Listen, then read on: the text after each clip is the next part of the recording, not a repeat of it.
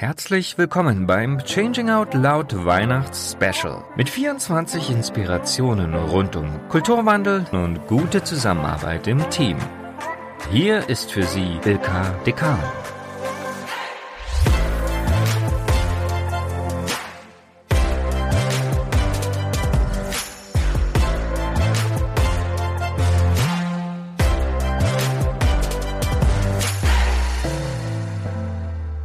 Für das neunte Türchen habe ich Peter Kreuz eingeladen, Gründer der Initiative Rebels at Work, eine wirklich tolle Community mutiger Gestalter, die sich etwas trauen.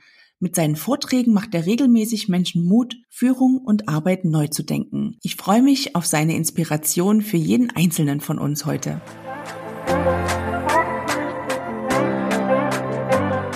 Wir sind im neunten Türchen und ich habe einen Gast dabei, Peter Kreuz. Ich freue mich riesig, dass du dir Zeit nimmst für uns. Was hast du uns denn Spannendes ins Türchen gelegt, Peter? Naja, ich habe ja die Initiative gemeinsam mit Anja Rebels at Work gegründet. Mittlerweile sind wir ein paar tausend Menschen von Menschen und diese Rebels at Work sind Menschen, die Veränderung in Organisationen vorantreiben, ohne dass sie darauf warten, dass von oben der Auftrag kommt. Sie machen es von sich aus und nicht mit dem Hammer, aber mit dem Hirn und auch nicht, weil es einfach ist, sondern weil sie der festen Überzeugung sind, dass es wert ist, getan zu werden. Was man von diesen Rebels lernen kann, drei Ideen habe ich mitgebracht. Warum ist euch das Thema eigentlich so wichtig oder hast du auch ein Beispiel, wie das entstanden ist bei euch? Das Thema ist so wichtig, weil wir es einfach im Lauf der Zeit satt geworden sind. Satt geworden sind, dass Unternehmen unfassbar viel über Innovation, über New Work, über Widersprüche, über Fehlerkultur reden, tatsächlich aber genau das Umgekehrte vorleben. Das heißt, in Wahrheit werden nicht die befördert, die Impulse, neues Denken in Organisationen reinbringen, sondern die angepassten, die in den Kästchen malen, die werden befördert. Und das hat uns unfassbar genervt. Und deswegen haben wir für Menschen, die tatsächlich was bewegen, diese Plattform geschaffen. Für diese drei Dinge, die du mitgebracht hast, gibt es da jemanden, der das als Beispiel mitgebracht hat? Ja, ich habe ein super Beispiel. Regine Stachelhaus. Die war in den 80er Jahren bei Hewlett Packard beschäftigt und sie hatte ein Problem. Sie war schwanger. Jetzt wirst du fragen, wieso war das ein Problem? Naja, es waren die 80er Jahre und da war einfach ausgemacht, Männer machen Karriere, Frauen kümmern sich um Kinder. Und Regine Stachelhaus, die wollte einfach beides. Also hat sie bei ihren Chefs vorgesprochen und denen die Idee eines Betriebskindergartens schmackhaft gemacht. Sowas gab es noch nicht in Westdeutschland. Und die Chefs haben natürlich gesagt, bescheuerte Idee, Betriebskindergarten, brauchen wir nicht. Bleibst einfach zu Hause, ziehst dein Kind groß. Sie hat sich damit nicht abgefunden und hat, heute wird man sagen, eine Guerillataktik angewandt. Das heißt, sie hat die Gattinnen ihrer Chefs zu Hause besucht und mit denen über das Thema gesprochen. Und plötzlich hatte sie sozusagen eine Pressure Group in den Vorstadtvillen und das Thema Betriebskindergarten wurde dort am Frühstückstisch dann bearbeitet, in Konsequenz, dass Hewlett Packard Betriebskindergärten eingeführt hat.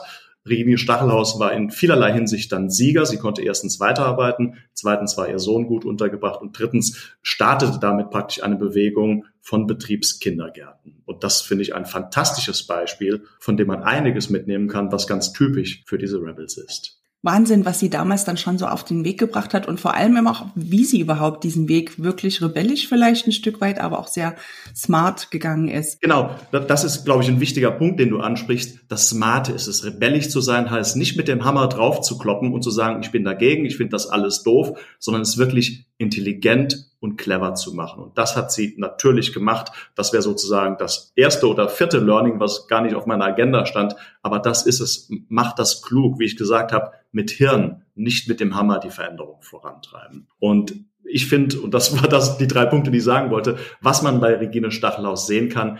Erstens, sie hat sich selbst ermächtigt. Und das finde ich immer wieder interessant, wie wenige Menschen das tun und wie viele Menschen darauf warten, dass irgendjemand anders etwas tut oder dass irgendjemand anders ihnen die Erlaubnis gibt, etwas zu tun. Aber die Wahrheit ist doch, wir alle haben die Erlaubnis. Wir alle haben die Erlaubnis aufzustehen, den Mund aufzumachen, etwas zu verändern.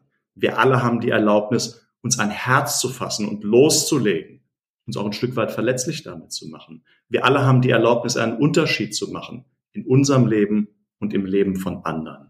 Und niemand von uns muss auf die Erlaubnis von irgendjemand anderem warten. Das ist Punkt eins. Punkt zwei ist, lass dich von den Bedenkenträgern nicht runterbringen oder runterziehen, weil das kennen wir alle. Sobald du etwas verändern willst, poppen diese Typen auf. Die institutionalisierten Bedenkenträger, die dir erklären, warum das eine blöde Idee ist und warum das nie funktioniert. Jetzt gibt's diese Bedenkenträger, wo man sagt, das sind totale Loser, die sind einfach zu ignorieren. Aber es gibt diese Bedenkenträger auch, die sehr hoch in der Hierarchie sind. Und die sind gefährlich, weil man denkt, wenn der so weit oben ist, äh, dann wird er wahrscheinlich besser wissen, wie es funktioniert, als ich. Und das ist ein Trugschluss. Wer weit oben in der Hierarchie ist, der hat genau diesen Status quo, wie er ist, aufgebaut. Und er wird diesen Status quo verteidigen. Und er wird nicht offen sein gegenüber den Veränderungen, die du vorhast. Also sei dir dessen bewusst und lass dich von denen nicht runterziehen. Und Punkt Nummer drei ist, such dir Verbündete. Weil ein Einzelner, der etwas verändern will, der den Status quo ankratzt, der ist ziemlich schnell an die Wand zu klatschen.